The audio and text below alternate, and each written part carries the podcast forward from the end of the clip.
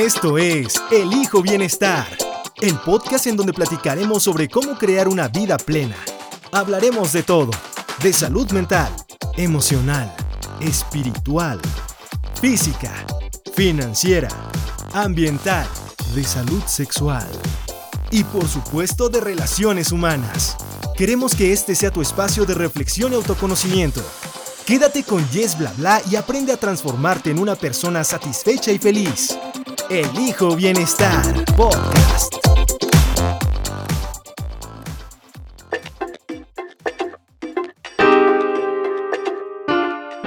Si, eres paz y sabes que eres sensible y estás intentando esconder tu sensibilidad, ¿a dónde te va a llevar? Y sobre todo en un ambiente laboral, muchas veces nos pasa, a mí me pasó, a mí me pasó varias veces que escondía mi sensibilidad. Yo decía, no, yo puedo con este trabajo, ¿cómo chingados? No voy a poder.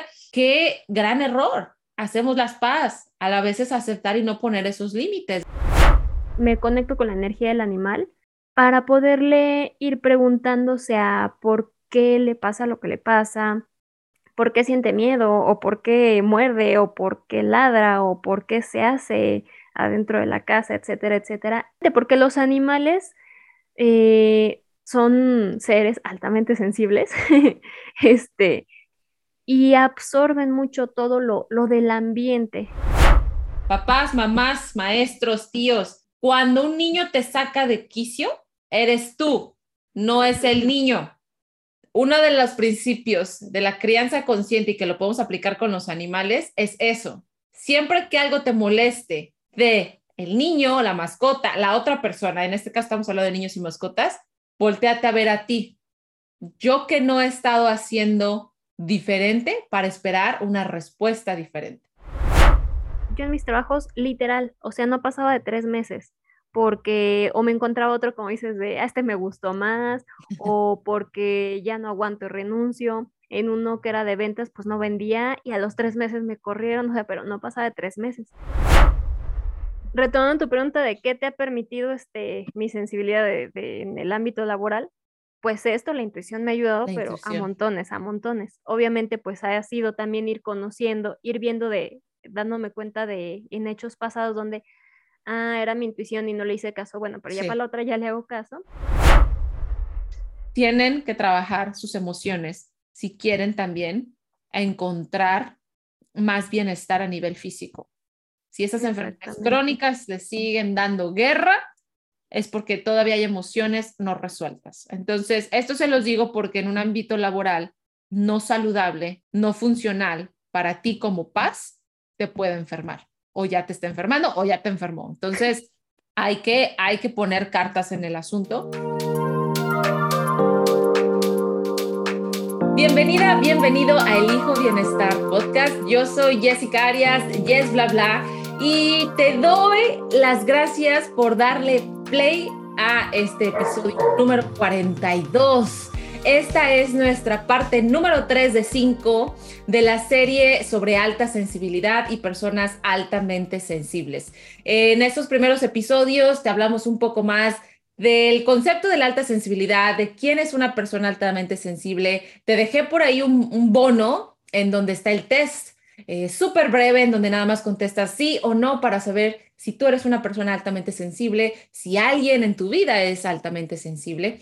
Y pues el día de hoy tenemos un gran tema que justamente surge a partir de comentarios, preguntas que estuve recibiendo a través de las redes sociales de la Academia Alta Sensibilidad, que por cierto, si todavía no nos sigues, ve a seguirnos, estamos en Facebook, estamos en Instagram y también tenemos un grupo en Facebook para mujeres altamente sensibles. Nos vas a encontrar como arroba academia alta sensibilidad. Y justamente en las redes nos empezaban a llegar preguntas de, Yes, soy altamente sensible y, y, ¿qué, hago? ¿A qué me dedico? He estado en trabajo de oficina, he estado en call center, he estado en ambientes eh, médicos, enfermeras, y es que a las se nos viene muy bien ayudar, eh, casi que nos viene de manera natural esa empatía por los demás y por quererles eh, apoyar. Sin embargo, llega a haber ambientes laborales en los que no nos vienen muy bien y que si no lo identificamos, pues de a poquito nos vamos drenando. Entonces, el tema de hoy justamente es las personas altamente sensibles en ambientes laborales. ¿A qué nos dedicamos? ¿Qué carrera elegimos?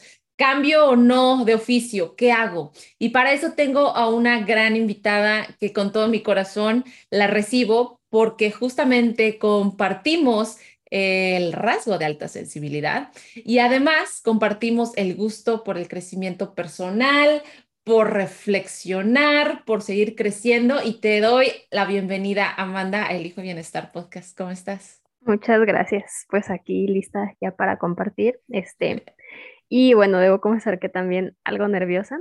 Ajá. Eh, seguramente después van a decir, no, no se te nota porque siempre me pasa, pero estoy nerviosa. Ah, así pasa, así pero pasa. emocionada también. Eso, es que, es que siempre del nervio. A mí siempre que voy a empezar un episodio me entra el nervio, pero me entra la emoción y me entra la curiosidad de qué voy a aprender de mi invitado, de mi invitada, qué vamos a compartir, qué no es casualidad que estemos tú y yo hoy aquí sentadas, encontrándonos. Eh, la semana pasada justamente tuvimos una plática de qué, tres horas, Amanda. Más o menos, sí. Y se pudo haber dado para toda la noche. Y es que empezó, empezó, eh, yo ya le voy a llamar amistad, no sé tú, pero nuestra amistad empezó a través de Facebook. Ah, le, creo que te contacté, Amanda, compartiéndote el ebook. Creo que así fue compartiéndote el link del ebook que, escribí, que está disponible para todos ustedes, por cierto, váyanlo a descargar, lo voy a dejar en las notas de este, de este episodio, el link para que lo descarguen, y es el ebook de cómo gestionar mi alta sensibilidad. Es una mini guía que yo escribí a partir de mi experiencia propia de cuando me descubrí altamente sensible, qué hice cuando me descubrí altamente sensible y qué medidas de autocuidado he ido implementando para justamente regularme, que es súper importante para las paz, persona altamente sensible, no lo, no lo olvides, regularnos a nivel emocional, a nivel físico, espiritual, es algo que debe estar sí o sí. Y así fue como conecté con, con Amanda y fue bien curioso porque me acuerdo que Amanda me manda un día un mensaje y me dice, pero ¿por qué me haces la plática?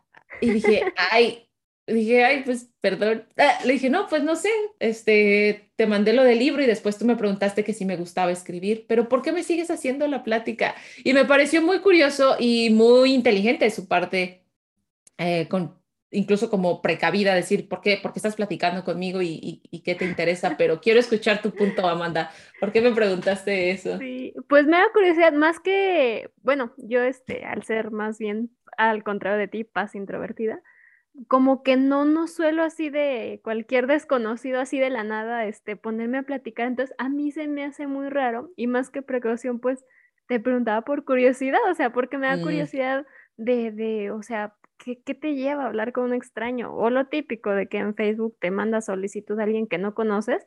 Pues yo sí les he preguntado también así de, ¿nos conocemos? No, que no, ¿por qué me manda solicitud? O sea, me da curiosidad, o sea, de, de, cómo lo hacen, yo no lo entiendo. No, y eso es un gran punto, el que dices de que tú eres más introvertida, tiendes a la introversión, aunque no parezca, pero bueno, ya agarrando confianza. Vas a ir agarrando confianza, pero a mí me pareció muy curioso y dije, ay, ha de pensar que estoy, que soy como una loca, este, psicópata o algo. Pero para mí, eh, le dije, no, pues me vibraste, me vibraste bien, no sé, de esas cuestiones o de esas cosas que, una, que uno como paz tiene, uh, que tú me haces entender y que muchas paz seguramente que, que nos estén escuchando entenderán que, que es esa vibra, que, que, todos tenemos esa intuición, ¿eh? O sea, no hay ser humano que no tenga una intuición que digas, esa persona me vibra o no me vibra, pero para las paz es eso diez veces más, o sea, mucho más eh, susceptibles, ¿no? A sutilezas en el ambiente, mucho más susceptibles a la energía de la persona, si es buena o no, ¿no? O sea, si es una vibra como que dices, híjole, como que aquí no confío mucho. Y hay otras personas que dices, pum, conectamos y no sé ni cómo, nunca nos habíamos visto ni nada. Y creo que eso pasó con nosotras. O sea, empezamos a conversar, nos aventábamos audios súper largos, ¿no? ahí en, los podcasts, le decíamos los mini podcasts ahí en, en Facebook, en Messenger. Pero les comparto todo esto porque justamente es, ha sido para mí una gran enseñanza que, bueno, pues a partir de hacer algo que nos gusta, que algo que nos llena, a encontrar una vocación, llámale carrera, llámale profesión, llámale oficio, el nombre que le quieras poner, misión de vida, propósito, cada quien lo llama de, la manera que, mejor le, le resuena, pero cuando uno está alineado con, con esa esa vocecita que uno tiene internamente, cuando escuchas a tu intuición, cuando vas con el gut feeling, que se dice en inglés, como con ese sentimiento de la barriga, ¿no? De, los intestinos, este, que nosotros le decimos corazonada en México, ¿no? O sea, esa corazonada que dice, sí, sí es por aquí. Cuando vamos siguiendo eso, nos encontramos con gente que está alineada a nosotras también. Y creo que eso es parte del tema que tenemos el día de hoy, que es justamente ¿a qué me dedico? ¿Qué hago? ¿Cómo sé que estoy en el camino adecuado? Y como paz, eso es todo un reto, ¿no, Amanda? ¿Cómo ha sido, cómo ha sido para ti esa, esa experiencia? Pues ha sido, este, mm, ay, ¿qué te diré?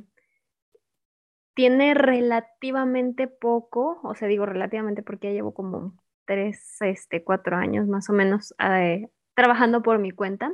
Mm. Pero pues pasé desde trabajos de demostrador, este, por lo general, ¿no? Algo, algo sencillo que no me implicaba, sobre todo como interactuar con mucha gente, porque aparte de la introversión, pues me, me abrumaba, ¿no?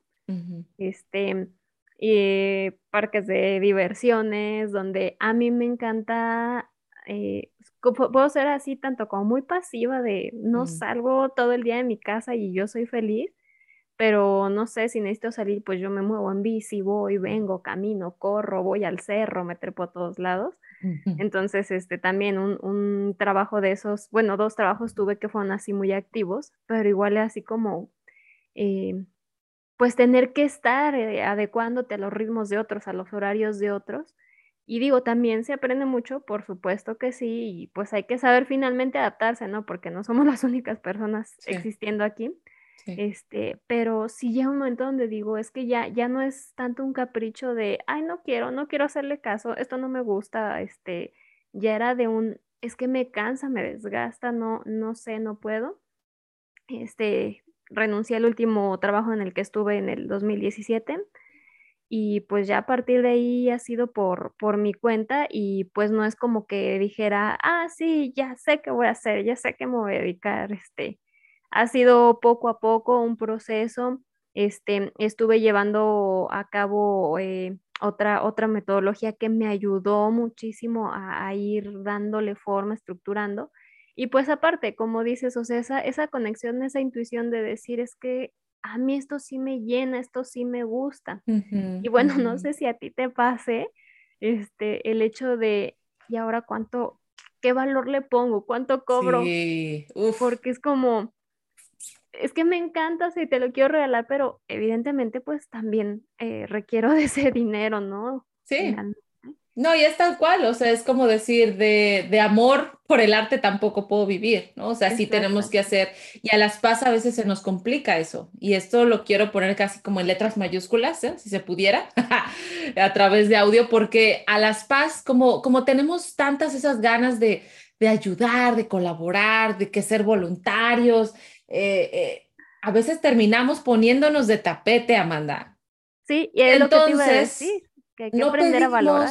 Sí, hay que aprender a valorar nuestro trabajo y a veces terminamos cobrando menos de lo que realmente nuestro trabajo vale, ¿no? Porque, ay, no, y, nos, y, no, y pensamos más en la otra persona que nosotros mismos, como decir, no, pues voy a darle un precio justo, pues para que el otro lo pueda pagar no, pero pues, no, pero pues si no lo puede pagar, pues le bajo el precio. Y pues está, está bien que tengas esa empatía, pero antes de tomar una decisión de cuánto vale tu trabajo, cuestiónate cuánto eso se va a significar para ti. En cuestión de, híjole, pues es que si sí le bajo mil pesos a mi servicio, ¿eso qué, se va a qué va a significar en mis finanzas? ¿No? A fin de mes, mi renta, mi comida, lo que sea. Entonces, a veces creo que a las paz, pues nuestras ganas de ayudar terminamos no ayudándonos a nosotras y, poniéndonos en jaque mate, que a mí me gusta decirlo, incluso también, Incluso también a los demás, ahorita que dices eso de, de bueno, si no lo puede pagar, eh, a mí me ha pasado a veces eh, pues siento que terminamos desvalorizando también a la otra persona, decir, ¿y por qué no va a poder?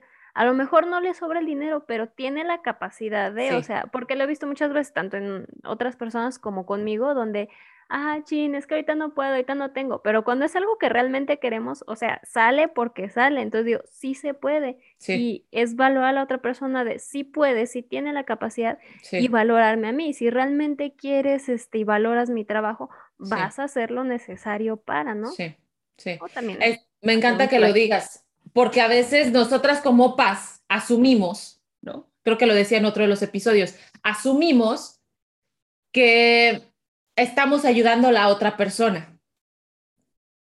¿Cómo sabes? O sea, tú estás decidiendo por la otra persona. Deja que la otra persona decida. Y ahora, si esa persona no puede pagar tu servicio, tu producto, lo que sea que tu trabajo, tu tiempo en horas, tu conocimiento, porque no todos vendemos servicios o productos, o sea, vendes tu, tu conocimiento. Y trabajas para una empresa y tú le estás vendiendo tu conocimiento, toda tu preparación. Pero si es otra persona, es otra empresa, no puede pagar lo que tú sabes que, cuesta, por así decirlo, en tiempo de esfuerzo, en, en, en el sentido de esfuerzo, de dinero, de tiempo, todo esto, no es por ahí. No es por ahí. Y cuando estamos emprendiendo, que seguramente a ti a lo mejor te resuenas con esto, porque quisiera que también entráramos ahorita en, qué es lo que tú haces ahora, para darle idea a otras paz de que hay opciones, paz, hay opciones. Pero pasa que este, ay, se me fue la idea. Ah, se me fue. Este, está diciendo que si otro este, no puede pagar. Ah, no es, no, y como emprendedores a veces queremos apoyar y ayudar a todo mundo y ah, que mi servicio y mi producto a todo mundo ayude. No, es que no es así.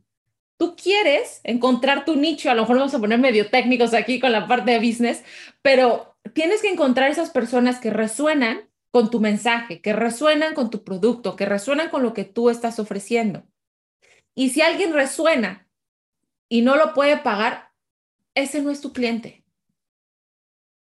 A lo mejor suena muy tajante y no tiene que ver con que seas, ay, pues qué interesada o, ay, pues nada más te fijas en el dinero. No, no, es que no quieres trabajar con personas que están, ¿cómo se dice en español? Pichi, pichicateando. Pichicateando. Pichicateando, ¿no? Este, para que nos escuchan fuera que no son mexicanos, pichicatear es contar los chiles. No sé cómo decirlo. Como este, ay, cómo se, nunca se me había ocurrido describir esa. ¿Cómo lo podemos decir? Oh, eh, eh, pichicatear es como, como estar contando los centavitos y no, no me alcanza y, y, y, vivir como desde una mentalidad de escasez, de no me alcanza, no puedo, no tengo y, y perdón, pero tú no quieres trabajar con personas que tienen una mentalidad así. Sí, Esos no son tus clientes ideales. ¿Cómo escuchas? que tienen el efectivo lo tienen, pero eso se va como, como, como dices, una mentalidad de escasez de es que, hay que guardar porque qué tal que si después no. O sea, y puede pasar, pero, pero pues no, efectivamente dices, no, pues adelante es tu mentalidad, pero no, no, no beneficia realmente a ninguna de las dos partes. ¿Quieres trabajar con gente que valora tu trabajo? Y si esa gente valora tu trabajo, va a pagar tu servicio. Así de fácil. Y la mejor manera, una de las mejores maneras de tu paz o no paz, quien sea que esté escuchando esto, pero sobre todo para las paz, por justamente por este tema de la empatía y de querer ayudar a todo el mundo.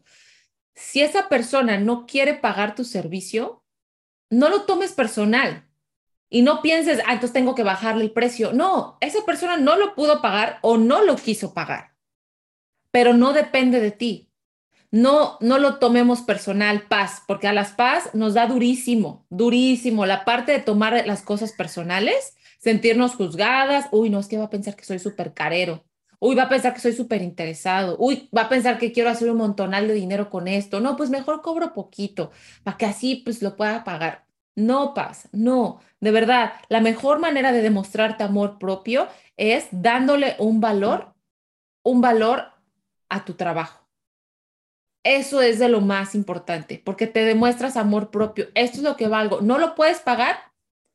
Habrá alguien que sí.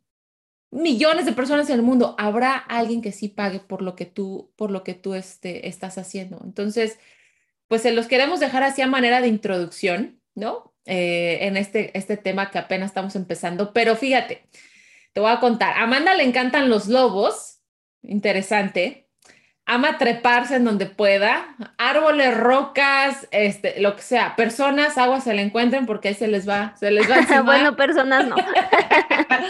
Ah, le gusta tomarse fotos en espejos o reflejos poco convencionales. ¿Por qué es esto, Amanda? Cuéntame. No lo sé, pero, pero me gusta mucho este, los mm, espejos, no sé, por ejemplo, luego en museos hay así espejos así como muy artesanales, muy, muy, eso, poco convencionales, que no sé cómo, cómo decirlo, y se me hace tan padre, o, esas casas que tienen este, su, su, puerta así de vidrio que, que mm. refleja y que está cuadriculado y se ve extraña la imagen, este, o por, ejemplo, lugares donde tienen espejos enormes, me encantan los espejos así grandotes y, me gusta, o sea, tomarme fotos este, o, imágenes chistosas donde, por ejemplo, eh, ahora en Navidad, que ponen árboles gigantes por todos lados y unas esferotas, también, no sé, ahí se ve así la cara toda redonda. No sé, me gusta. ¡Wow! No, qué interesante. Justo son los datos curiosos de Amanda. Y, y le encantan los lobos. Y aquí quisiera este, comenzar a platicar un poquito de lo que platicábamos en esa conversación hace, hace unos días, porque es bien interesante. Me gustaría que le contaras a la gente qué es lo que haces ahora y, y, cómo es esa conexión que tienes con los animales, los perros, que son pues amigos, hermanos de los lobos. Entonces, si nos puedes contar un poco más de lo que haces ahora, creo que a la gente le va a volar la cabeza. Pues bueno, este, actualmente hago varias cosas. Eh, dentro de eso, pues me dedico a trabajar con animales, a dar principalmente asesoría en, en comportamiento, ¿no? El típico de, ay, es que, que dice, mi perro se porta mal. Muchas veces no es un mal comportamiento, solo se está comportando pues como perro, ¿no? Trabajo con todo tipo de animales, pero por lo general este, suelen ser más perros porque es el más común perro y gato y el gato por lo general los dejan en paz o el gato solito se da a respetar y el perro pues no, entonces este tendemos más a, pues que me haga caso, este que yo soy el líder y esas cosas que de repente se empiezan a, salir. Entonces, pues yo lo que hago es este trabajar desde la empatía. donde pues vamos a aprender a, respetar a, a, dicho animal con sus características, obviamente adaptándonos mutuamente porque pues también es una realidad de, sabes que vives en una casa humana y pues también aquí hay reglas, o sea, no, no se trata de dejar de ah, que haga lo que quiera, este, pero sí, pues como con las personas o cualquier relación, aprender a poner límites sanos, ¿no? Y bueno, parte de lo que, de lo que hago, este, pues yo me, me conecto con la energía del animal. Eh, no te sé explicar bien cómo, o sea, porque solo lo sé hacer, pero me conecto con la energía del animal para poderle ir preguntándose a por qué le pasa lo que le pasa, por qué siente miedo, o por qué muerde, o por qué ladra, o por qué se hace adentro de la casa, etcétera, etcétera, y que él nos una enfermedad, ¿no? de vista. ¿Por qué desarrolla alguna enfermedad? También, exactamente, porque los animales eh, son seres altamente sensibles, este, y absorben mucho todo lo, del ambiente. Entonces, si en una, mm, en una familia humana, este, las personas van corriendo o haciendo, subiendo siempre a prisa, el animal va a ser igual, o sea, va a aprender ese mismo comportamiento eh, y va a ser un, animal muy acelerado o muy nervioso de porque hay tanto movimiento, ¿no? Entonces, este, para, yo podría llegar y decir, ah, como yo sé de animales, le vamos a hacer así porque dice el método tal y la etología y el estudio del comportamiento y bla, ¿no? Pero a mí en lo personal se me hace, me parece muy soberbio, este, sería muy soberbio de mi parte como humana llegar y decir, como yo entiendo, te voy a tratar así y así. Cuando digo, pues mejor que el animal nos diga qué es lo que le pasa y cómo le podemos ayudar, porque a veces podemos creer de, ah, pues entonces si te acaricio mucho te voy a ayudar o si te acaricio poco, ¿no? Y realmente tenemos puntos de vista, pues obviamente como humanos, no podemos tener otros. Y ellos como animales ven las cosas diferentes, no entienden de favoritismos, este, de, de envidias. Eh, por ejemplo, el caso de una, una perrita que, bueno, eran dos perritas, así como tipo chihuahua, este, que están acariciando a una y llega la otra y bueno, quien tiene dos perros o más sabe que no puedes acariciar a uno sin que venga el otro, ¿no? Y llega y también quiere y me preguntan, a ver, pregúntale por qué este, por qué es tan envidiosa, por qué quiere a fuerza que... ¿Por qué se pone celosa, no? Ajá, ¿por qué se pone celosa? Y yo de, ah, pues bueno, ya le pregunto, ¿no? Y ya me conecto y le empiezo a preguntar y lo que me dice esta perrita es como, para empezar su reacción de, ¿qué es eso? No, no entiendo eh, esa palabra, esa emoción, más que nada porque la comunicación es entre imágenes, entre emociones, y era como, no entiendo esa emoción. Y yo le decía, o sea, pues le explicaba, ¿no? De va y quita la otra perrita. Y ella decía, no, o sea, a mí no, ni me da envidia ni me dan celos. Dice, a mí me gustan las caricias. Entonces, yo veo que están acariciando a la otra perra digo, ay, ya, ya están dando caricias, yo también quiero caricias, voy por caricias y me meto y me pongo abajo de la mano. O sea, y lo único que la perra era, este, quería hacer, pues también recibir caricias, o sea, en ningún momento fue de, de ay, no, a ella no, solo acaricia. Sí, de la otra perra, ¿no? Y creo que no, humanizamos, creo que muchas veces, eh, eh, digo, los que somos... Eh, amantes de las mascotas, yo soy amante de los perritos principalmente, terminamos humanizando sin querer, ¿no? Sin conciencia. Yo creo que esa es una palabra así, así clave, clave, clave para, para el crecimiento en general del, del ser humano, pero inconscientemente proyectamos, ¿no? Nuestra humanidad en los animales. Ah, ese perro ya está poniendo bien pinche celoso. Y, y, pero para el lenguaje animal es no. O sea, en este caso que nos dices, no, pues yo vi caricias, pues yo también quiero, ¿no?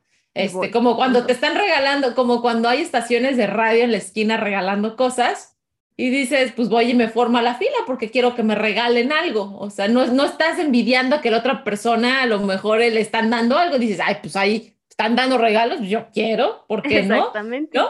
Pero no estás en una situación de celos o de, a ver, quítense, yo quiero todos, este, no. Pero terminamos a veces humanizando a, los animales, ¿no? En, ese sentido. Complicamos pensando que a lo mejor es por esto y quiere, y entonces la envidia, y porque esa perrita llegó primero y esta tiene más tiempo. Y no, o sea, los animales son tan simples como los niños, o sea, luego los niños dan respuestas tan sencillas de, pues porque sí, porque quería, porque me gustó, y el perrito fue de, pues porque quiero caricias y allá dan caricias, voy por caricias, o sea, está hasta súper lógico. Sí, fíjate, ahorita mencionas la parte de, de los niños, ¿no? Y aquí eh, algunos de la audiencia, bueno, tú ahora también ya sabes, pero yo trabajo con niños. Yo he trabajado con niños por ya casi 10 años y en, todos los settings que te puedas imaginar, ¿no? Es en diferentes modalidades, desde asistente de profesora en un kinder, eh, en una guardería, este, en México y en Estados Unidos, como niñera, ¿no? O sea, los últimos 10 años ha sido yo y niños. Y platicábamos en la, en la conversación anterior, tú y yo, decíamos, es que a veces los adultos, ¿no? Principalmente, las personas adultas, tratamos casi de manera similar a un animal como lo hacemos con un niño. ¿Qué es esto? Queremos controlar al animal. Queremos controlar el comportamiento de un niño. Le decimos a un niño qué está bien, qué no está bien, lo mismo que hacemos con un animal. Proyectamos nuestros propios miedos en el animal y en los niños. Bájate de ahí, ahí no, se va a caer el perro, ¿no? Y dices, o sea, pero pues si sabes que los perros realmente son familiares de animales salvajes que seguramente saben, ¿no? Este, cómo saltar de un árbol a otro, cómo estar en la, en la, en, la naturaleza más salvaje, pero a veces son nuestros propios miedos como humanos, como adultos, con nuestras memorias, nuestras heridas, todo lo que tenemos y venimos cargando, que lo ponemos en los animales de la misma manera que lo hacemos con los niños y tú y yo conectamos mucho en eso, que nos llevó una plática de casi tres horas, este, platicando justo de, las, de la comparación, de las similitudes, ¿no? En, en, cómo nos, vinculamos con los animales y con los niños. No sé si quieras agregar algo. Sí, exactamente. Y como dices, o sea, queremos controlar porque creemos de, ah, yo sí sé. Hacia con los niños, o sea, ambos somos humanos, pero yo soy el adulto, yo sé. Hacia con los animales, yo soy humano, yo sí sé. Y como dices, o sea, pues ellos también saben. Pero dicen, no, es que el otro día este, dejé a mi niño que corría en las piedras y se tropezó, o dejé al perro y, en la calle y, casi este, lo patean, ¿no? Y pues sí, porque en algún momento nosotros no, no, sabemos correr, no sabemos caminar, no sabemos ni hablar, lo fuimos aprendiendo. Y si nunca le damos la oportunidad, no te digo ve y échalo al monte, ni al niño, ni al perro, ni a ningún animal. O sea, es un acompañamiento precisamente de, de irles enseñando y si se cae, que aprenda que también, pues a veces pasa de que nos caemos y pues es me sobo o me atiendo si me lastimé y sigo, ¿no? Y con el animal de, no, es que le dan miedo, que si los cohetes, que si los ruidos, sí, efectivamente, pero si te voltea a ver a ti, porque los animales, bueno, en el caso de los perros, ¿no? Este, van mucho al pendiente, volteando a ver a su mano, a veces es muy, muy, muy sutil, pero siempre van al pendiente. Entonces si yo reacciono, ay, no, el ruido, ay, es que se va a espantar, pues el perro va a decir, si está reaccionando así es porque esto es peligroso. Hay peligro, hay peligro. Y con los niños lo mismo, o sea. Igualito. Nosotros somos su, su, referente de todo, de dónde me tengo que alterar, dónde me tengo que calmar, dónde me tengo que enojar, ¿no? Donde sí me puedo relajar. Me encanta eso que dices. Primero que dices que no mencionaste para nada el perro cuando va con su dueño. Me encanta. Dijiste con su mano. Ah. Porque no es el dueño. Como cuando decimos, es mi hijo. Bueno, tú serviste como canal para ese niño venir al mundo, pero no es tuyo. Y va a sonar el cliché, no es tuyo, no te pertenece y no tienes ningún poder sobre el niño. El niño viene con una misión, exactamente. El niño viene con su propia misión de vida, de propósito, de aprendizaje. Tú vas a ser la guía, tú vas a acompañar, que tú dices ahorita, eres el que acompaña pero no es de que, no, bájate, súbete, eh, deja ahí, ¿no? Y yo lo he visto, o sea, he cuidado más de 100 niños, Amanda, he trabajado para más de 25 familias y, y he visto todo tipo de crianza, todo tipo de estilos de crianza, de verdad. Y he tenido la fortuna, yo digo la fortuna porque realmente me ha, me ha ayudado a ampliar mi panorama de cómo se ve la crianza dependiendo de las culturas.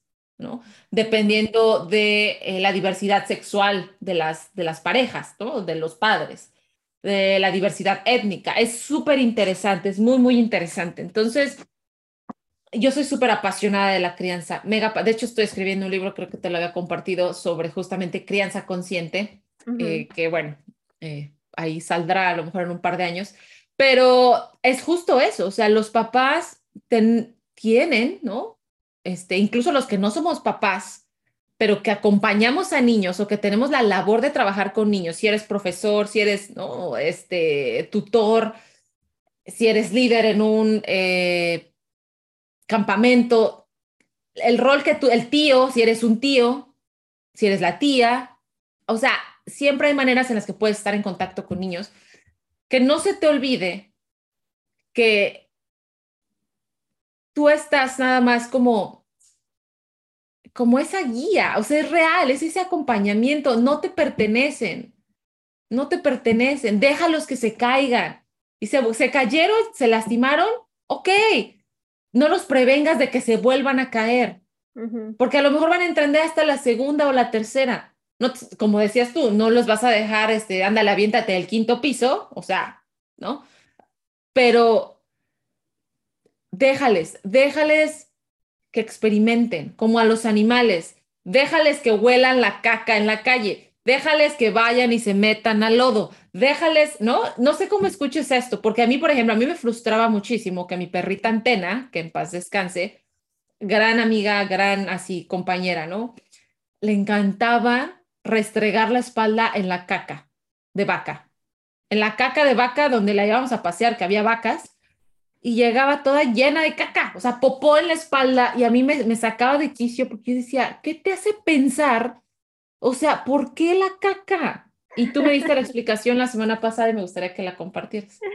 Sí, bueno, en el caso de, de con los perros, nosotros humanos tenemos los cinco sentidos, pero por lo general no estamos muy conscientes de los cinco y nos vamos más por la vista.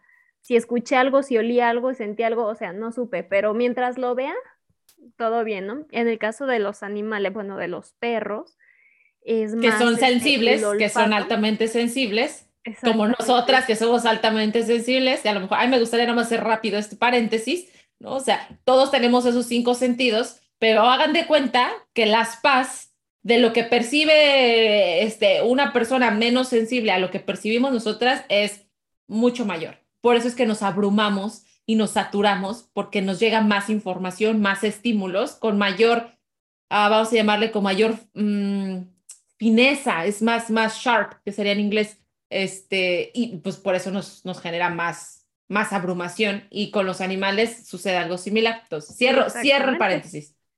Y aprovechando ese paréntesis, lo que dices de llega más información y esa información la conecté con una cosa y la conecté con otra y entonces ya entendí, o sea, y si me estabas hablando, si estábamos hablando de la vaca, terminamos hablando de cómo se producen las sillas y aparentemente no tiene nada que ver, pero si hay toda una conexión ahí, ¿no? Entonces, pues también por eso es más la SDA, ya me abrumé. Y en el caso de los animales también usan toda la información a su alrededor para, para conocer su entorno, ¿no? Y ellos son más del olfato y mientras que nosotros queremos, este, para encajar en la sociedad, estar limpios, oler lo que consideramos bien, este, aromas dulces y demás, el animal, o sea, mientras más hedor tenga, este, tiene más presencia, sí, claro. O sea, creo que la mayoría con animales sin animales tiene pues la idea de, ah, se orinó, marca su territorio con el aroma, porque así lo hacen, ¿no? Este, los gatos con las patas cuando van rascando, o sea, también van, van dejando, obviamente nosotros eso no lo percibimos, pero entre ellos sí, ¿no? Entonces, eso de, de, ir a revolcarse, o sea, no, y te fue barato. Yo a mí me ha tocado perros que van y un cadáver y van y se embarran en el cadáver y regresan ah. así. De repente es como, ¿por qué? Y aparte, ya te acaricié, ya huelo yo también, o sea, guácala. Sí, sí, sí. Pero pues es parte Y nos enojamos, bueno, yo me enojaba muchísimo y decía, ¡ah! Estás apestosa. Y, pero es la proyección de la expectativa de una humana queriendo estar, ¿no? con la, toda la limpieza y todo el orden y toda la pulcritud, y cuando el perro te muestra algo diferente, se te sale, ¿no? O sea, te dispara esa incomodidad de la misma manera que lo hace un niño. Papás, mamás, maestros, tíos, cuando un niño te saca de quicio, eres tú, no es el niño. Eso me encantaría decirlo. Cuando un niño te saca de quicio y dice, es que no puedo con esto, es que no me escucha, es que no entiende, es que no deja de llorar, es que, es que, es que, eres tú, mamá, eres tú, papá, que no le has sabido enseñar cómo regularse. ¿Por qué no le has sabido, eh, por qué no le has enseñado a regularse? Porque tú misma, tú mismo, misma, no sabes cómo regularte. Entonces, uno de los principios de la crianza consciente y que lo podemos aplicar con los animales es eso.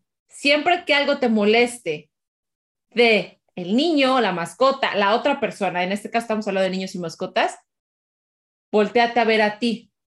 Yo que no he estado haciendo diferente para esperar una respuesta diferente.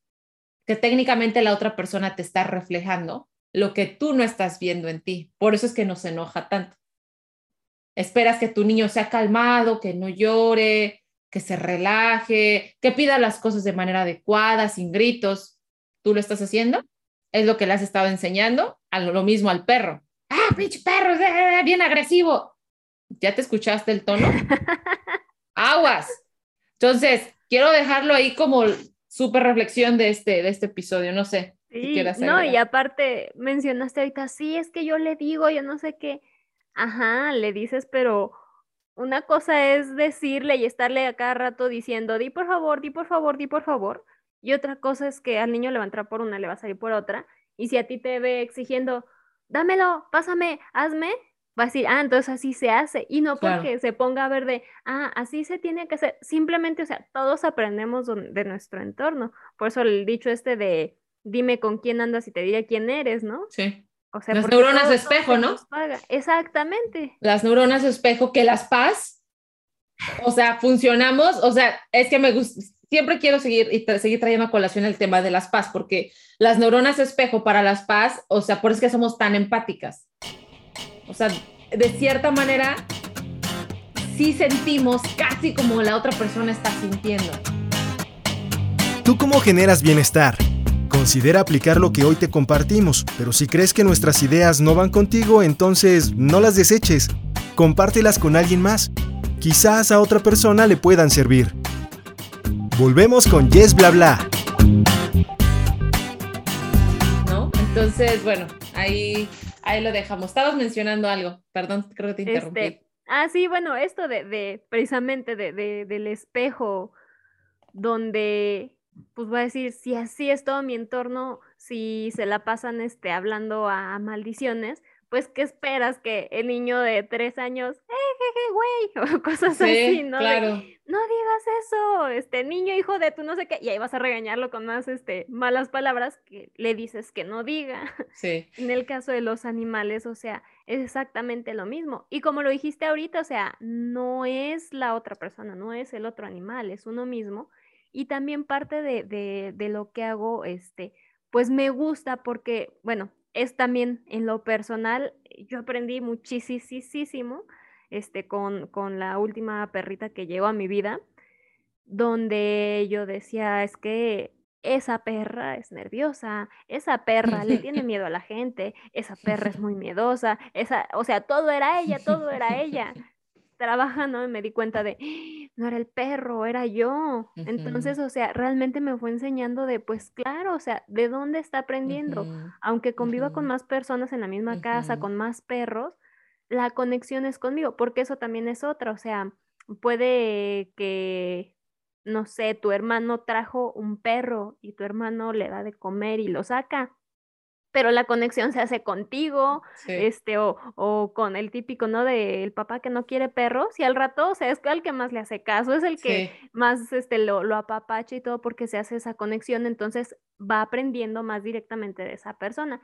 Por supuesto que aprende del papá, de la mamá, del hermano, de la hermana, pero hay una persona con la que más tiene conexión. En este caso, pues, Perrera es la conexión conmigo, y este, y pues llega el punto donde, donde una cosa llevó a otra y me di cuenta de, no es la perra, soy yo.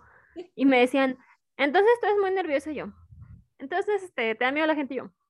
Entonces, este, también es, este, como, te, te asustas yo, sí.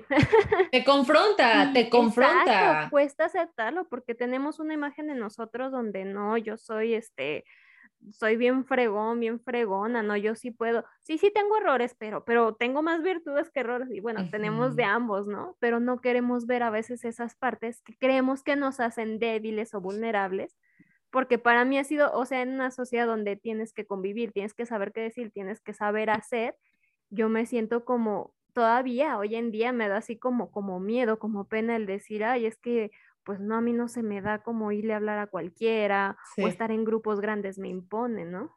Sabes que me encanta que, que, porque lo vamos, lo estamos ligando con la parte del ámbito laboral y tiene todo que ver con la sociedad, un ámbito laboral, en ambientes de trabajo en donde la sensibilidad se sigue viendo como algo poco profesional, este, falta de profesionalismo. Si de pronto estás en una reunión por X, por Y, recibiste un, un, feedback, una retroalimentación, un comentario y, las PAS somos más susceptibles a comentarios, somos más susceptibles, perdón, a la crítica, que también depende cómo venga la crítica, ¿no? También hay, hay jefes que son cero empáticos, ¿no? Cero regulados emocionalmente, que a mí yo he tenido varios, que por eso he tenido también, he querido eh, renunciar y he renunciado. Pero es justamente eso, o sea, la sensibilidad, ¿qué rol juega? ¿No? Cuando te dices, no, yo no tengo errores, soy bien fregona y nada me duele, híjole, si, si eres paz y sabes que eres sensible y estás intentando esconder tu sensibilidad, ¿a dónde te va a llevar? Y sobre todo en un ambiente laboral, muchas veces nos pasa, a mí me pasó, a mí me pasó varias veces que escondía mi sensibilidad. Yo decía, no, yo puedo con este trabajo, ¿cómo chingados? No voy a poder. Y sí puedo, y me aferraba, pero pregúntame cómo llegaba, yo llegaba a mi casa. Yo llegaba a mi casa llorando, berreando, que mi mamá me decía, o sea, ya renuncia si no estás cómoda. Renuncia. Yo decía, no, pero sí puedo, pero tengo un contrato de tres meses, cuatro meses, no me acuerdo. Este, tengo que acabarlo y no sé qué. Bueno, lo acabé, ¿no? Y dije, pues lo acabé porque justamente no quise mostrar mi sensibilidad. No quise aceptar que los comentarios del jefe me parecían agresivos, me parecía que él estaba siendo abusivo. Dije, no, yo aguanto, yo soy mujer chingona, fuerte, nada me duele. Y, la sensibilidad no es nada más exclusiva de las mujeres, ¿ok? Lo estoy diciendo mujeres porque, bueno, yo, yo me identifico como mujer, pero lo mismo pasa con hombres, o sea, puedes estar en un ambiente laboral en donde es demasiada presión, eh, básicamente las personas altamente sensibles, a grandes rasgos, ¿verdad? No, no voy a ser aquí, voy a reduccionista, pero a grandes rasgos no funcionamos en ambientes en donde nos sentimos supervisadas todo el tiempo, en donde tenemos ciertas fechas límites, en donde tenemos que cumplir ciertas metas o de ventas o de horas estar en el teléfono o de hablar con cierto número de clientes, no alcanzaste la meta, ¿por qué no alcanzaste la meta? O sea, un ambiente en donde se nos está traqueando, ¿no? O sea, se nos están constantemente, ¿y cómo vas? ¿Y qué estás haciendo? Y pásame esto, y te, te, te, no. Realmente un ambiente así en general, yo lo puedo decir y por experiencia propia, es que no vamos a progresar. En inglés me encanta esta palabra que es thrive, thriving, como de, superación, de progresar, de, crecer. No, es todo lo contrario. Vas a, vas a sobrevivir, pero Tal cual.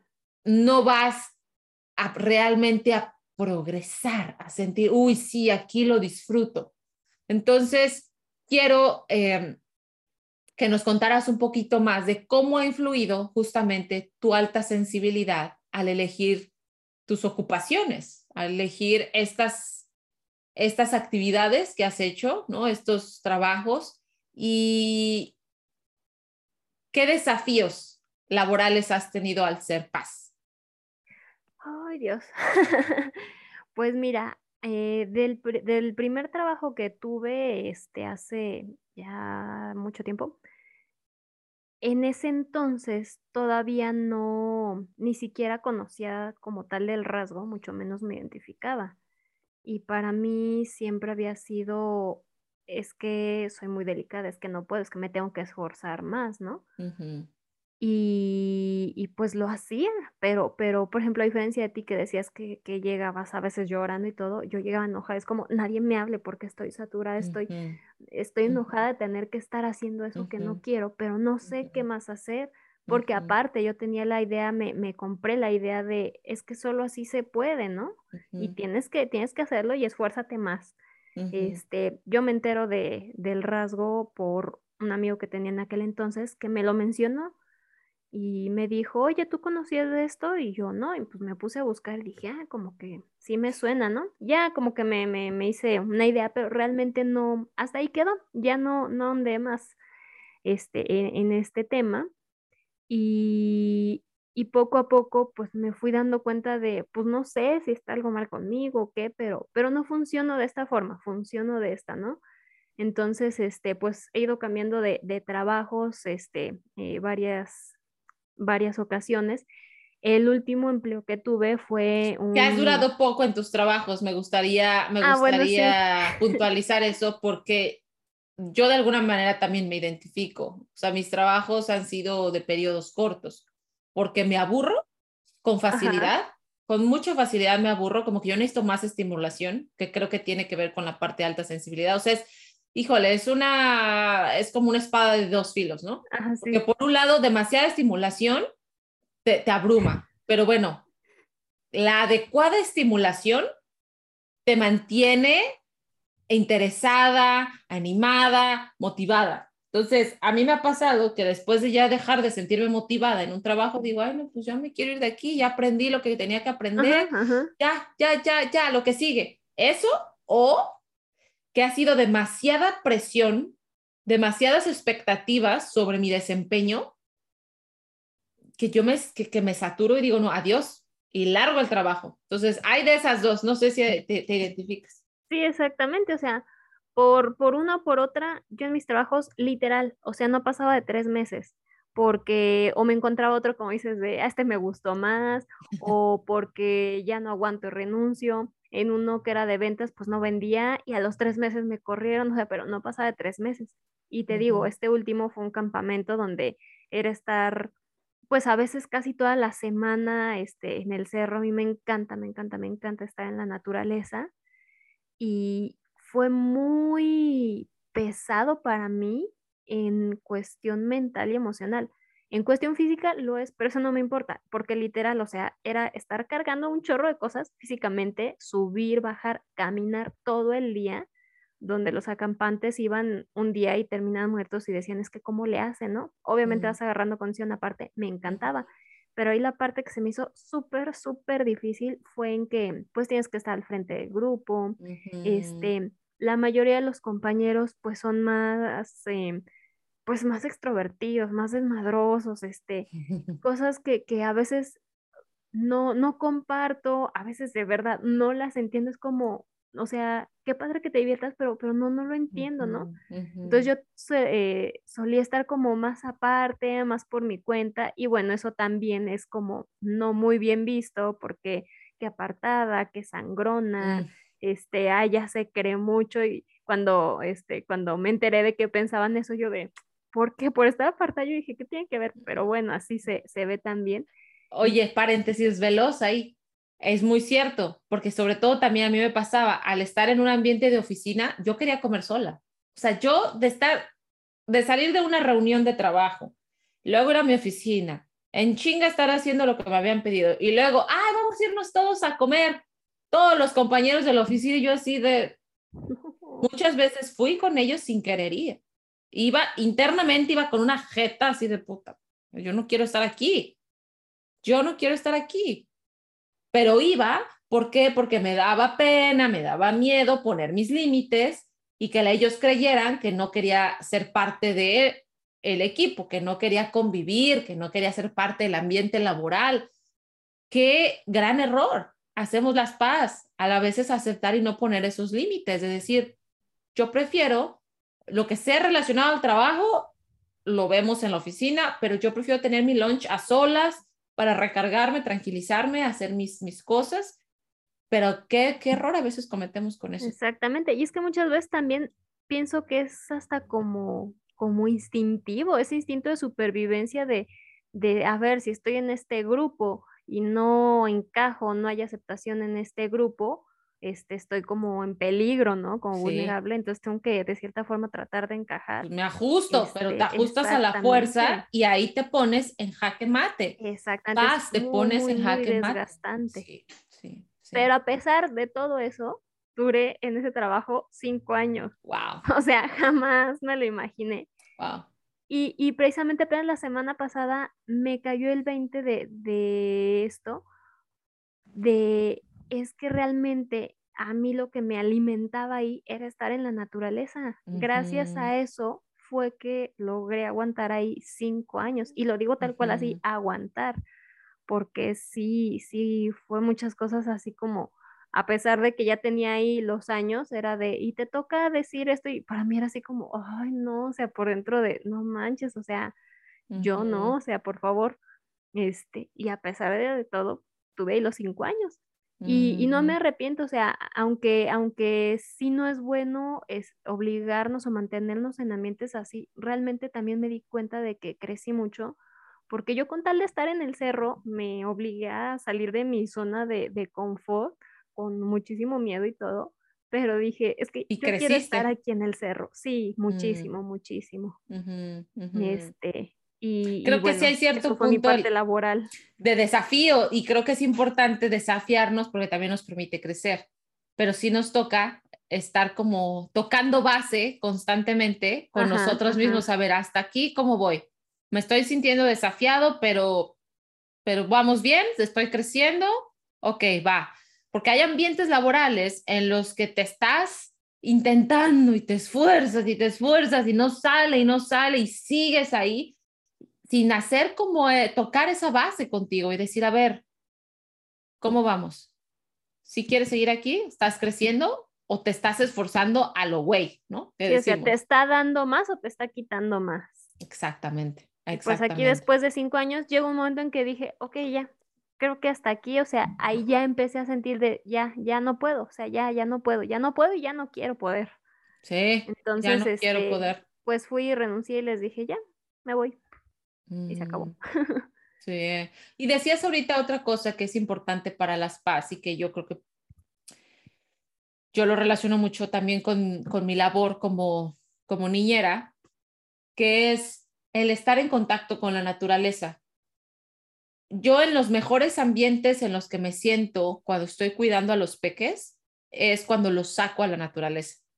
Y tiene que ver porque yo también disfruto mucho estar en contacto con los árboles, la tierrita, el viento, el sol. El viento a lo mejor no tanto, sino más bien el aire fresco, porque el viento me, me, me, me abruma, ¿no? O sea, el viento me, me, puede poner de mal humor, como que me menea mucho este, ahí internamente, pero la naturaleza realmente a mí me permite como, ah, regenerarme, ¿no? O sea, como y cuando me toca cuidar a los niños, que cuidar niños, para los que nos están escuchando y son papás o, o están en contacto con niños, es, es cansado, es cansado, ¿no? O sea, porque traen un montón de energía, porque te están preguntando por qué quieren ir aquí, por qué quieren ir allá, porque, ¿no? Te están probando todo el tiempo, este, te contradicen para ver hasta dónde, ¿no? Para, hasta dónde aflojas, ¿no? Hasta dónde no. Pero al final yo me doy cuenta que se me pasa mucho más rápido el tiempo cuando estoy fuera de casa con ellos, cuando los saco a caminar, cuando los saco a andar en bici, cuando este, nos salimos a jugar con los palitos y la tierrita.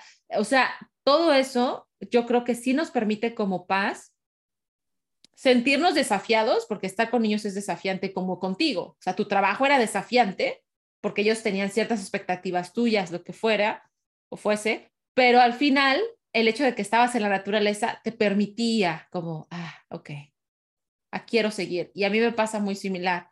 Y en ambientes cerrados, para mí, han sido el acabose. O sea, estar en una oficina de cuatro paredes, sin luz natural, uh -huh, uh -huh. me, ha, me ha hecho sentir muy mal. Y fue, fue en ese periodo en el que yo llegaba a casa llorando, llorando, berreando, muy mal, muy mal. Y, y, no, yo no sabía que era altamente sensible en ese entonces, ahora ya lo sé, ahora ya sé que yo necesito luz natural, aire en el lugar donde estoy trabajando, en una ventana, eh, ser capaz de salir y caminar un tantito afuera, eh, no tener un jefe encima de mí todo el tiempo, eh, no tener muchos olores, no estar compartiendo el cubículo con la de al lado que trae una loción, un perfume súper apestoso, Está pintando eh, las uñas. pintando las uñas cerca de la cocina, porque ya ves que lo hay comedores este, comunitarios, bueno, donde todos los trabajadores están comiendo y los olores de comida. No, no, no, o sea, llega a ser muy desafiante ser paz y estar en un ambiente así, ¿no? De oficina. Entonces, es, es, es importante reflexionar al respecto y conocernos y conocer si somos altamente sensibles y ya nos identificamos, pues qué hacemos con eso, ¿no? Exactamente. Y como dices, el conocernos, porque ahorita mencionaste, dices, como ya sé que soy paz, necesito bla, bla, y yo he sido como al revés, yo más bien medio consciente, es, no sé por qué soy así, no sé si estoy este, rara, defectuosa, lo que sea, pero yo necesito esto y esto y esto, entonces procuraba como, como respetármelo, ¿no? O sea, yo no puedo estar, dependiendo de lo que haga, pero por lo general no puedo estar tanto tiempo continuo haciendo lo mismo, lo mismo. Sí. Este, necesito pues lo que creo o considero que hacemos todos, paz y no paz. El hecho de, hay un descanso y ya empiezo que con el celular o me salgo, voy a la cocina. Bueno, yo lo digo así porque por lo menos estoy en mi casa, pero este, en un trabajo de me paro al baño, voy y hablo con el compañero, porque necesitamos, bueno, yo sí. sí sé que necesito despejar la mente. Sí Entonces, este, muchas veces de, no te distraigas y tienes que ser productivo y haz, dije, no me importa, o sea, yo necesito darme mis tiempos, si no, este, a lo mejor voy a estar 10 horas continuas, pero 10 de esas 10, solo 3 van a ser efectivas y nada más va a estar mal hecho, me voy a equivocar, ¿no? A que si solo trabajo 3 horas con mis pausas y lo que haga está bien hecho. Entonces, este, pues yo me he ido conociendo en ese aspecto y bueno, ya después volví a retomar esto de, de qué cosa es paz y demás. Este, y ya fui como identificándome y decir, ah, ok, sí, ya con razón, ah, ya entiendo, o escuchar a otras personas de, ah, también te pasa, ah, ah mira, entonces, este, no, no somos la mayoría de la población, pero sí hay más, ¿no? Claro, claro. Entonces, este, pues también creo que es importante, paz y no paz, el conocernos y saber qué nos funciona, qué no nos funciona. Oye, ¿y qué te ha permitido? Es la siguiente pregunta. ¿Qué te ha permitido tu alta sensibilidad en el ámbito laboral? Ya hablamos de un poquito de los desafíos, por supuesto que hay más desafíos, desde también uno que lo quisiera pasar a lo mejor desapercibido es que llegamos a absorber con mucha facilidad la energía de nuestros compañeros de trabajo cuando no estamos, cuando no trabajamos solos o solas. Y, y eso es desgastante, ¿no? Absorbes la energía del jefe, de los clientes, y cuando no nos, no tenemos ciertas herramientas de gestión emocional, de gestión mental, pues nos terminan absorbiendo, nos terminamos yendo, ¿no? Y casi como, eh, este, ¿cómo se, se, me fue esta palabra? Pero nos, nos dejamos envolver. Y eso también genera, genera mucha incomodidad, incluso enfermedades. O sea, ya si lo llevamos a otro nivel, eh, o sea, enfermedades crónicas. Yo tengo, por estudios, por, por, por todo lo que he leído y, y, y las investigaciones que otras personas han hecho y todo, es que la mayoría de las enfermedades crónicas tienen una, una, una base o se, se fundamentan desde emociones no trabajadas. Que tengo úlcera en el estómago, que tengo eh, colitis, que tengo migrañas, que tengo, eh, o sea, hay tanta fibromialgia, que tengo diabetes, que te, todo eso tiene que ver con la parte emocional y aquí yo siempre no me canso y ni me cansaré, ni me cansaré de decirles, tienen que trabajar sus emociones si quieren también encontrar más bienestar a nivel físico. Si esas enfermedades crónicas le siguen dando guerra, es porque todavía hay emociones no resueltas. Entonces, esto se los digo porque en un ámbito laboral no saludable, no funcional, para ti como paz te puede enfermar o ya te está enfermando o ya te enfermó. Entonces, hay que, hay que poner cartas en el asunto.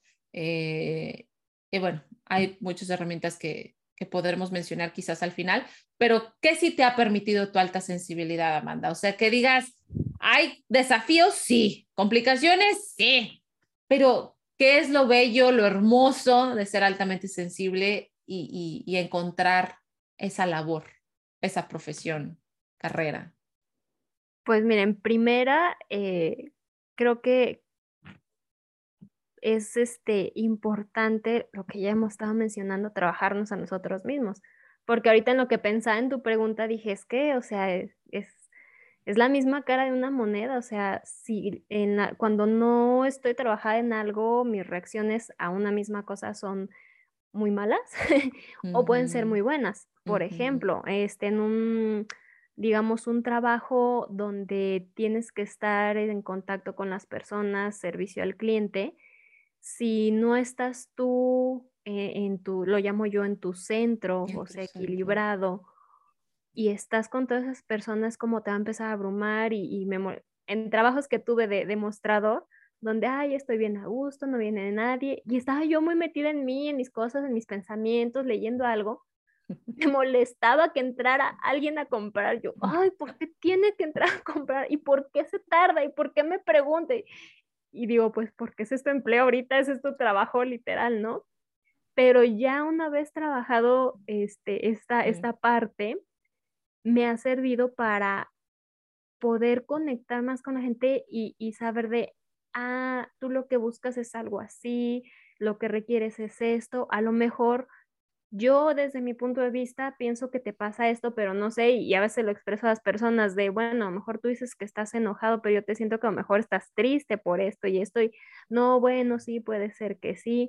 Este, por ejemplo, ahorita a lo que me dedico con, con los animales, me ayuda también a, a podérselo, por ejemplo, esto que decíamos de, no es el animal, eres tú a veces si lo decimos, bueno, si yo lo digo tan directo, puede que las personas sean de, ¿qué te pasa? No, si yo estoy bien, yo soy tranquilo, ¿no? y así de, ah, bueno.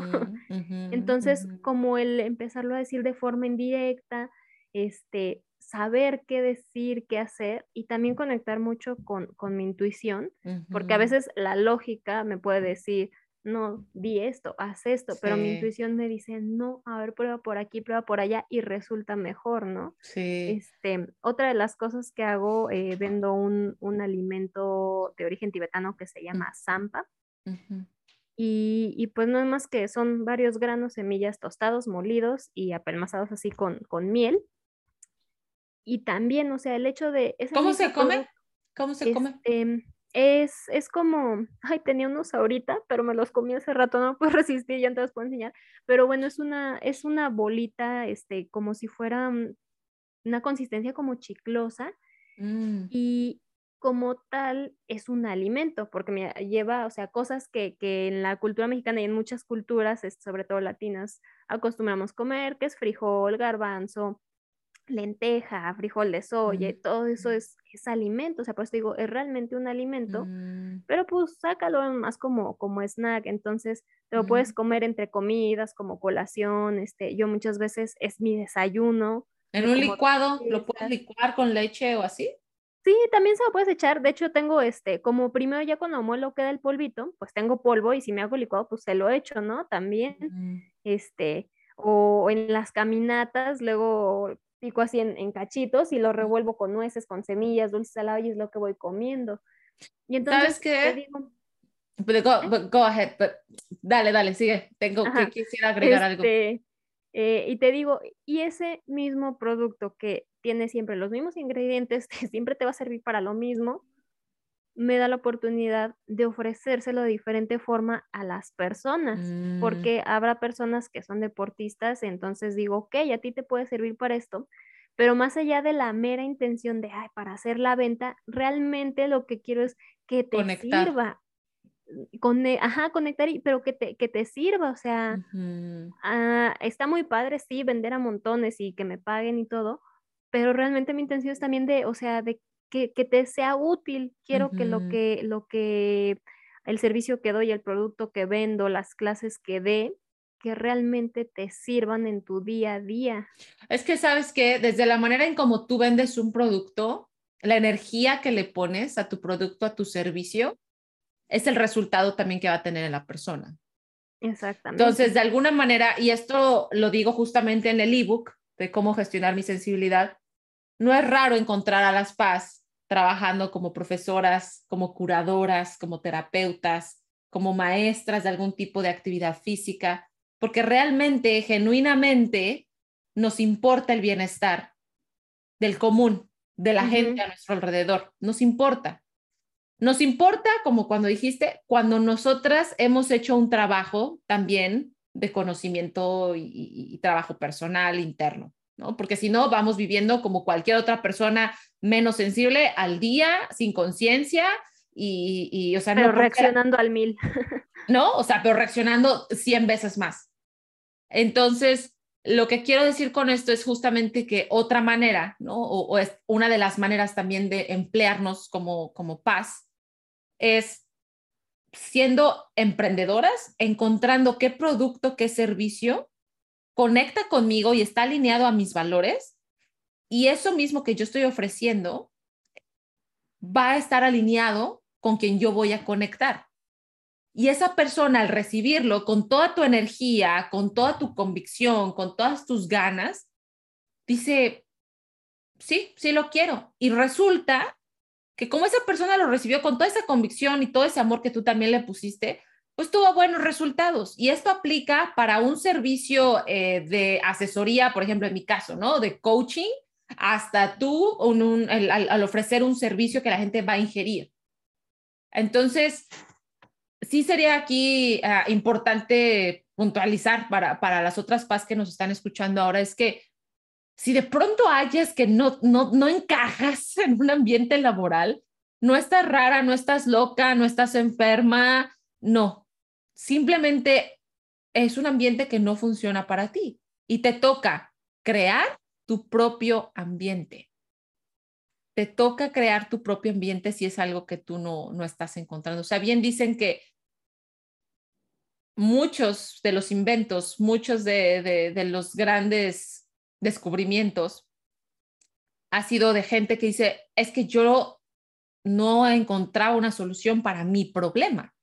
Yo lo tuve que crear. Y me suena que tú hiciste algo similar, Amanda, porque incluso tú dijiste, yo no sé si quiero estudiar una licenciatura y aventarme cuatro o cinco años de carrera. Yo quiero hacer otra cosa, yo quiero empezar a trabajar y en el camino te has encontrado con la, eh, eh, tu, tu, labor, ¿no? tu vocación hasta ahora. Seguramente después habrá nuevas, diferentes, cambiará, lo que sea. Pero es esa parte que tú has encontrado, yo como te estoy ahorita percibiendo, es en tu camino encontraste que conectas con los animales, que te gusta estar en la naturaleza y que trabajos en la naturaleza te funcionan, que encontrar algún tipo de, de producto que te nutre a ti, pero nutre a los demás, te funciona. Y creo que no hay nada más poderoso que encontrar eso para lo que eres bueno, eso para lo que tienes habilidades y que además le está contribuyendo al mundo, que en la filosofía japonesa es el ikigai. No sé si se escucha. Entonces, me, me, me encanta todo lo que dices por eso. Pero bueno, entonces, vendes los productos y sobre, ah, das las ah, acompañamiento, te comunicas con los animalitos para que sus humanos los entiendan mejor y das clases de tai chi. Sí. ¿Qué más haces? ¿Cómo y mira, déjate cuento que de cada de esas tres cosas que ahorita hago, está muy chistoso ahorita que decías de encontrar nuestra vocación, lo que nos apasiona.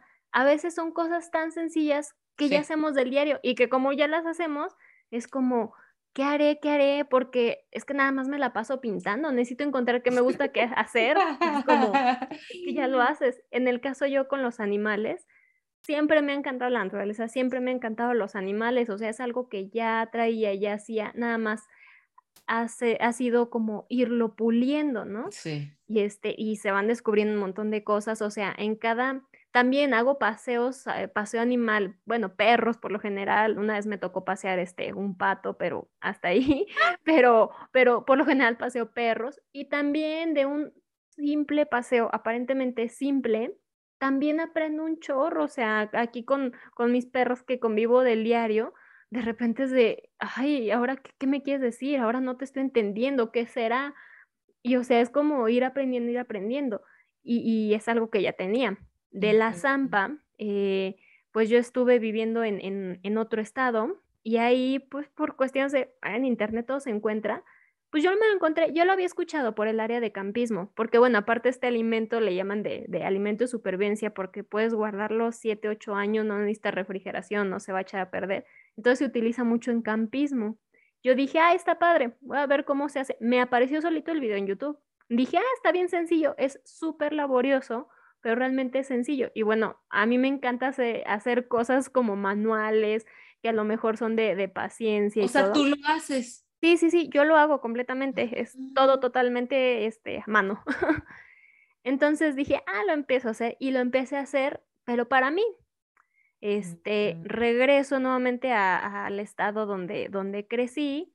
Eh, resulta que mi papá, eh, por medio de, eh, cosas de talleres y meditaciones y demás, él toma un taller de esto mismo de la zampa y él lo empezó a usar para, para venderlo. Y yo, ah, mira, qué curioso. Este, regreso y es como, ¿y ahora qué hago? ¿A qué me dedico? O sea, porque fue volver a empezar, ¿no? Claro. Volver a retomar, porque pues sigo haciendo lo que, lo que ya hacía. Y me propone de, no, pues ayúdame, porque te digo, es muy laborioso, se invierte muchísimo tiempo. Este, no, pues ayúdame que te dé una comisión. Yo, bueno, no tenía yo como la intención de venderlo, pero al estarlo vendiendo y que yo sé los beneficios o, los, los que yo he tenido y que me gusta es de, no manches, prueba esto, cómetelo, cómpralo, úsalo o hazlo tú, pero, pero, pero úsalo, está muy padre. Entonces dije, ay, sí me gusta venderlo, o sea, no es como tal que yo buscara hacerlo. Al rato mi papá me dice, ¿sabes qué? Este, si quieres te lo dejo, yo ya no lo voy a continuar.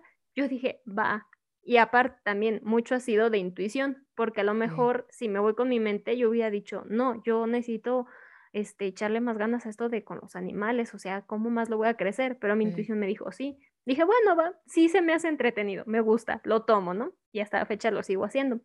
Retomando tu pregunta de qué te ha permitido este, mi sensibilidad de, en el ámbito laboral, pues esto, la intuición me ha ayudado, pero a montones, a montones. Obviamente, pues ha sido también ir conociendo, ir viendo de dándome cuenta de en hechos pasados donde, ah, era mi intuición y no le hice caso, bueno, pero ya para la otra ya le hago caso. Sí. Y de esto del tai chi, yo desde hace mucho tiempo, este, no sé, como desde el 2013 por ahí, yo no sabía ni qué era, o sea, no tenía ni idea, pero como que me sonaba de algo como bonito. Y yo decía, es que yo quiero, yo quiero clases de tai chi, yo quiero, este, antes de mudarme de estado, eh, mamá conoció una señora de, bueno, vamos, no sé qué, en un parque, fuimos, pero dije, no, no conecto, ya no regresé, me mudé, vuelvo a, a regresar y ahora mi papá es el que me dice, ah, pues es que una amiga que conocí y ella da, fui y fue así de, sí, o sea, conecté luego, con ella y fue así de, es que mm. yo quiero las clases, cómo le hacemos, qué tengo que hacer, o sea, yo quiero, yo quiero, yo quiero. Y las empecé a tomar, ¿no? Este, y pues bueno, incluso eh, ya cuando te sabes todo lo que es la, la danza, eh, pues se puede hacer un examen, no es de obligatorio. Yo al principio dije, no, pues no lo quiero hacer, no me interesa, yo quiero hacer el tai chi para mí.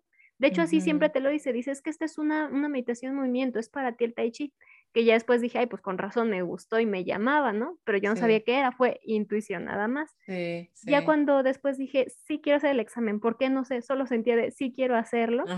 Este, y, y nos, nos dicen incluso en el, en el certificado o reconocimiento, no sé el nombre correcto que nos dan, viene atrás una, una especificación que dice, tú no puedes dar clase, o sea, todavía no estás capacitado para.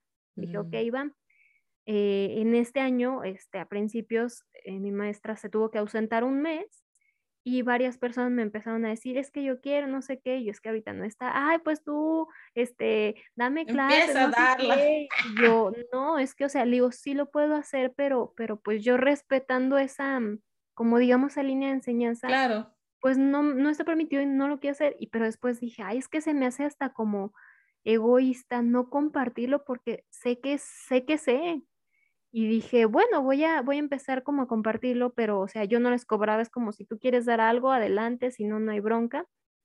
Este, y pues hablé con el maestro de mi maestra para preguntarle, este, oye, ¿cómo le puedo hacer para dar clases? Mira, es que estoy haciendo esto, yo sé que no, pero, pero pues se dio, ya lo estoy haciendo y ahorita ya no está, no tengo con quién mandarlos, ¿no? Y bueno, total que ya me, no me acuerdo ya exactamente qué me dijo, el por qué sí, el por qué no, pero yo entendí algo que dije, ok, lo respeto. Y les dije, ¿saben qué? En cuanto regrese mi maestra, yo ya dejo de darlas, ¿no? Este, y si realmente les gusta, van a ir allá con ella. Si no, pues no hay bronca. Y, así fue. Entonces ya regresó ella, yo dejé de darlas, este, pero te digo, no es como tal de yo busqué dar las clases ni nada. Este tiempo después, el maestro, mi maestra, eh, me dice, oye, este, ya me autorizaron para que tú puedas dar clases de tai chi. Yo, ah, bueno, las vuelvo a retomar, ¿no? Y ya, este, actualmente pues, pues las estoy dando también. Entonces, no ha sido como tal de, de, de yo ponerme a buscar y cómo le hago y es que... Todo se va dando. Sí, todo se va, dando. llegando y si, y si yo no sé que si yo no sigo esa intuición, muchas cosas hubiera dicho que no. Y digo, no pasa nada porque al final eso de que dicen, segundas oportunidades, no, o sea, oportunidades hay muchísimas. Sí. Pero a veces, muchísimas veces no las tomamos, ¿no? Y a mí me pasó recién que estaba justamente eh, entrevistándome con diferentes familias para, para cuidar de, sus hijos, de sus peques. Y, y ahí había un, un no sé qué que sabes que no, no es aquí. Que dice sí, pero no y entonces yo dije, es que lo que me está diciendo que sí es mi cabeza. Ajá. de necesitas lana, este, lo que sea, pero la otra que decía no era mi intuición. Y al final decidí no, no, no tomarlo, ¿no? Y, y me sentí con mucha tranquilidad. ¿Cómo sabes si estás actuando desde la intuición y si estás siguiendo tu intuición? Así. Si después de que tomas una decisión te sientes tranquila, es que es ahí. Si después de que tomaste la decisión no sientes paz mental, no sientes tranquilidad, estás más ansiosa que tranquila, por ahí no es. Y esto aplica para todo. Yo lo puedo decir para relaciones de pareja, para crear una nueva amistad, para elegir un nuevo trabajo. Si tomaste la decisión y dices, ah, caray, no, no estoy tan segura, seguramente no es por ahí. Y yo tengo un montón de ejemplos que no me voy a poner a darlos ahorita porque ya tenemos que ir concluyendo el episodio, pero, pero es importante justo eso, ¿no? Y creo que como paz, una de las grandes oportunidades que nos da nuestra alta sensibilidad es esa intuición, es justamente esa, estar en en nuestro centro y de decir, sí, este trabajo sí lo quiero tomar, mm, este no, porque, porque observamos, porque vamos percibiendo otras cosas que son más no visibles, no obvias, ¿no? Más sutiles. Estudias todo el panorama de, ok, aquí es donde voy a trabajar, pero, ¿no? Y a mí me pasó recién en, en una de mis últimas entrevistas con una mamá y estuvimos un día de prueba y, y yo empecé a percibir todo Amanda, desde el tono de voz que usaba para hablarle a su hijo, el cómo estaba hablando con teléfono con la persona, las, las palabras que utilizaba, cómo se refería a otras personas, eh, todo, todo, todo, dije, mm, aquí no es. Dije, esta es la persona con la que yo voy a trabajar, aquí no es. Lo que ella me decía sonaba muy bien. Lo que ella me estaba proyectando y me estaba diciendo no verbalmente, sino con sus acciones, con su energía, con, toda ella, con mamá, dije, no, no, no estamos en sintonía, no estamos en sintonía. Entonces, la alta sensibilidad es súper poderosa, además de que nos permite entrar en, e, es, ser más empáticas también con la persona, ¿no? A veces creemos, no, es que yo no sirvo para las ventas. Es que a lo mejor lo que estás vendiendo, tú ni siquiera estás alineada con lo que estás vendiendo. Es importante que creas en lo que estás vendiendo, porque a veces lo terminas vendiendo sin querer venderlo. ¿Sí me explico? Porque hablas de él con tanta pasión, con tanto gusto, que la gente dice, ¿qué es eso? Cuéntame. Y dices, ah, caray, no, pues mi intención ni siquiera era venderte, pero pues ya que me preguntas, pues te cuento. Y terminas haciendo una venta, vendiendo un servicio. Entonces, la empatía, gran aliada para ah, cuando nos toca estar eh, colaborando con otras personas, eh, la intuición, eh, toda esta este análisis, ¿no? De, de, esa capacidad que tenemos para analizar nuestro, nuestros ambientes laborales y decir, a ver, aquí hace falta esto, eh, esto está fuera de lugar, aquí podríamos usar un poquito más de organización, ¿no? Entonces, hay muchas cuestiones que, que realmente nuestra alta sensibilidad no es nuestra enemiga para estar en un ambiente laboral. Entonces, no sé con qué te quieras despedir, Amanda. Este, pues nada más ya por último me gustaría comentar que, que el hecho de, y esto bueno, lo, lo digo por mí, este, que el hecho de, de sí he logrado esto, lo otro, aquello, bla, bla, bla, no quiere decir de ya sé cómo existir en esta vida, ya tengo todo resuelto, este, eh, vuelvo a esta parte donde me cuesta todavía muchas cosas, interactuar, etcétera. Ahorita a lo mejor me ha salido fluido porque lo acabas de decir, o sea, es que es algo que me gusta, o sea, por supuesto que me sale fluido, claro. pero, pero es, es un, el, el trabajo en uno mismo es algo, o sea, de por vida, de siempre, o sea, Ahorita pues estoy en un ambiente este, donde contigo no, no siento que me cuesta hablar porque nos entendemos, este, pero con otras personas soy totalmente diferente. Y pues es un trabajarnos constantemente, constantemente. Este, pues apenas eh, tiene relativamente poco que me, que me empecé como a, a decir, ok, sí, ya, lo acepto, sí, sí, soy paz. Pero, pero, pues lo que comentábamos, sí, es como... Salió del closet otra paz. O sea, no, no le, solo a unas cuantas personas les he dicho así tal cual, pero han sido dos personas. ¿Eres altamente sensible? Ajá, porque esas dos personas también se reconocen como tal. Es como, ah, bueno, hay, hay confianza. Y algunas otras, así como, como que les he comentado, como que les he dicho, pero todavía hay partes donde pues sigo trabajando en aceptarme así y donde ya sé que si entiendo, pienso, siento de cierta forma, pues es por esto, pero todavía estoy trabajando de, no, pero es que ¿por qué lo entiendo así? ¿Por qué me cuesta? Y, y conflicto en muchas cosas, ¿no? Entonces es como, pues esa, esa intuición y, y, que sirva también para con uno mismo y, pues trabajar, en mi caso yo lo veo así mucho la, confianza en creer de, lo que estoy haciendo, lo que estoy diciendo, que muchas veces es, sabes que no te lo sé explicar, no tengo comprobación científica, pero lo siento, sé que es real y, pues lo he comprobado y a mí me funciona, ¿no? Entonces es, por ejemplo, en esta cuestión laboral de, de las ventas, hay muchas técnicas de marketing, que si haces esto, que esto es lo mejor, que te funciona, que no tienes que hacer esto porque si no, no vas a vender. Realmente a cualquiera le funciona diferente y si algo yo no lo siento coherente para mí, no lo he experimentado, no, no lo vivo, pues que no me importa que sea la técnica de tendencia del momento, no me sale y como dices, no lo transmites y pues no va a haber ventas, no va a haber clientes, porque no, yo digo, no es real. A que si cierta técnica digo, ay, esa con esa sí empato y la entiendo y sé cómo aplicarla y por supuesto que va a funcionar, ¿no? Entonces, pues, pues yo eh, como que concluiría con esto de es un estarnos trabajando siempre, siempre, siempre y pues no es como que vaya a llegar mágicamente, este, de, ah, este es mi trabajo ideal, me puedo, o sea, siempre vamos a estar lidiando. El hecho de ahorita yo ser independiente en el área laboral es un arma de doble filo, porque en un empleo yo simplemente me tengo que dedicar a, a lo que me estén diciendo que haga. Y acá yo directamente tengo que tratar con las personas, yo directamente tengo que buscar, tengo que promover y ha sido como, sí quiero hacer esto, pero ahora tengo que tratar directamente también, con las También puede resultar puede resultar que te satures, puede resultar que te abrumes, ¿no? Entonces... Como, como le hablo, como le digo. Sí, sí, no, eso es cierto. Entonces, los, creo que aquí lo, lo déjame ver si, si puedo rescatar y, y, a, a, que abreviar, tu, resumir tu, tu punto, que es justamente el, el ser altamente sensible y también trabajar, tanto trabajar por tu cuenta como trabajar para alguien más, va a traer saturación de alguna manera.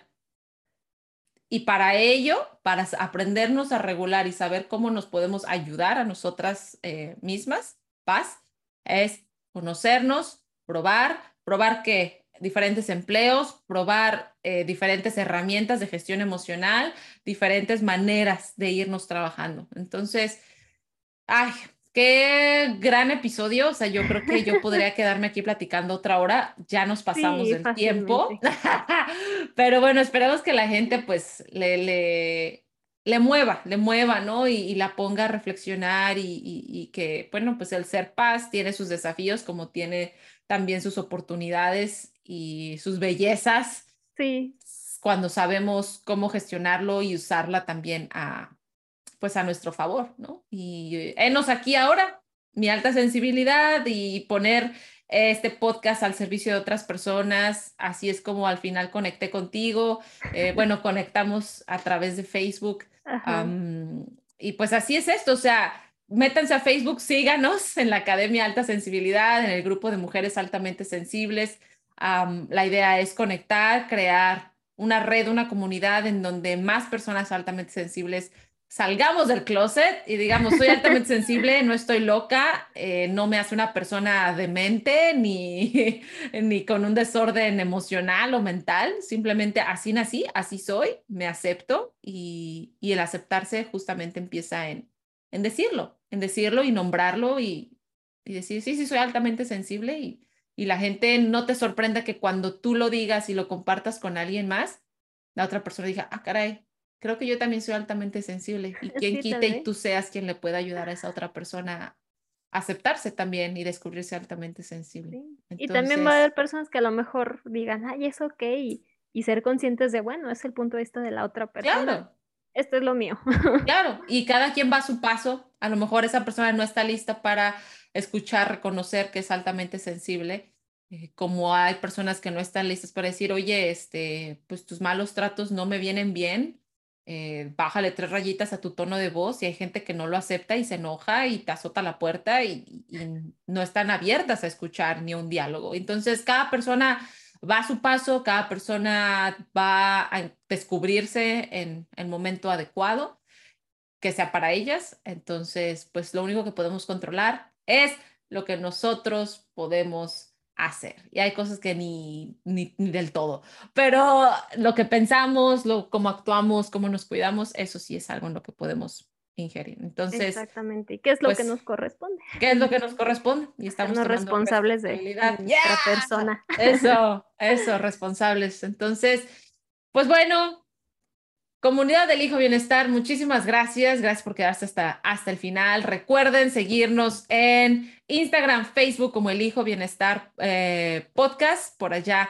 estaremos publicando y subiendo un poquito más de este, este episodio. Y seguramente a lo mejor por ahí también crearemos algo con, con Amanda y sus redes sociales. ¿Dónde te encuentran, Amanda, si alguien quiere asesoría con sus animalitos? Este, en Instagram y en Facebook está como alfa con ph alfa, alfa.sirius9.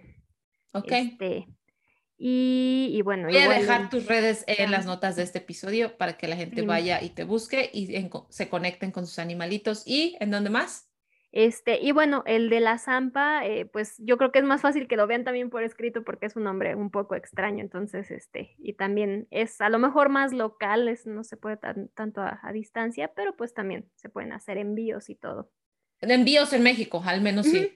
sí, en, en México, exactamente. Ok, este, súper. Entonces, pues, pues muchas gracias por, por invitarme por esta oportunidad que es un reto personal muy grande. Ah, salió excelente, ni se le notó, ¿a poco no? Ni se le notó lo nerviosa yo sé, y... No, yo sé. Qué bueno. Yo sé que no se nota por fuera. por dentro. bueno, chicos, chicos, chicas, nos encontramos hasta la próxima. El siguiente episodio va a estar de 100. Vamos a hablar de las personas altamente sensibles en relaciones de pareja. Mm, mm, mm va a estar jugoso porque ese es otro gran tema, otro gran desafío para muchas paz, eh, que bueno, ya lo estaremos platicando y tendré a otra gran, gran invitada, amiga. Y pues queden pendientes. Amanda, te mando un beso, un abrazo y muchas gracias, por participar. Gracias. Gracias a todos, chicos. Bye.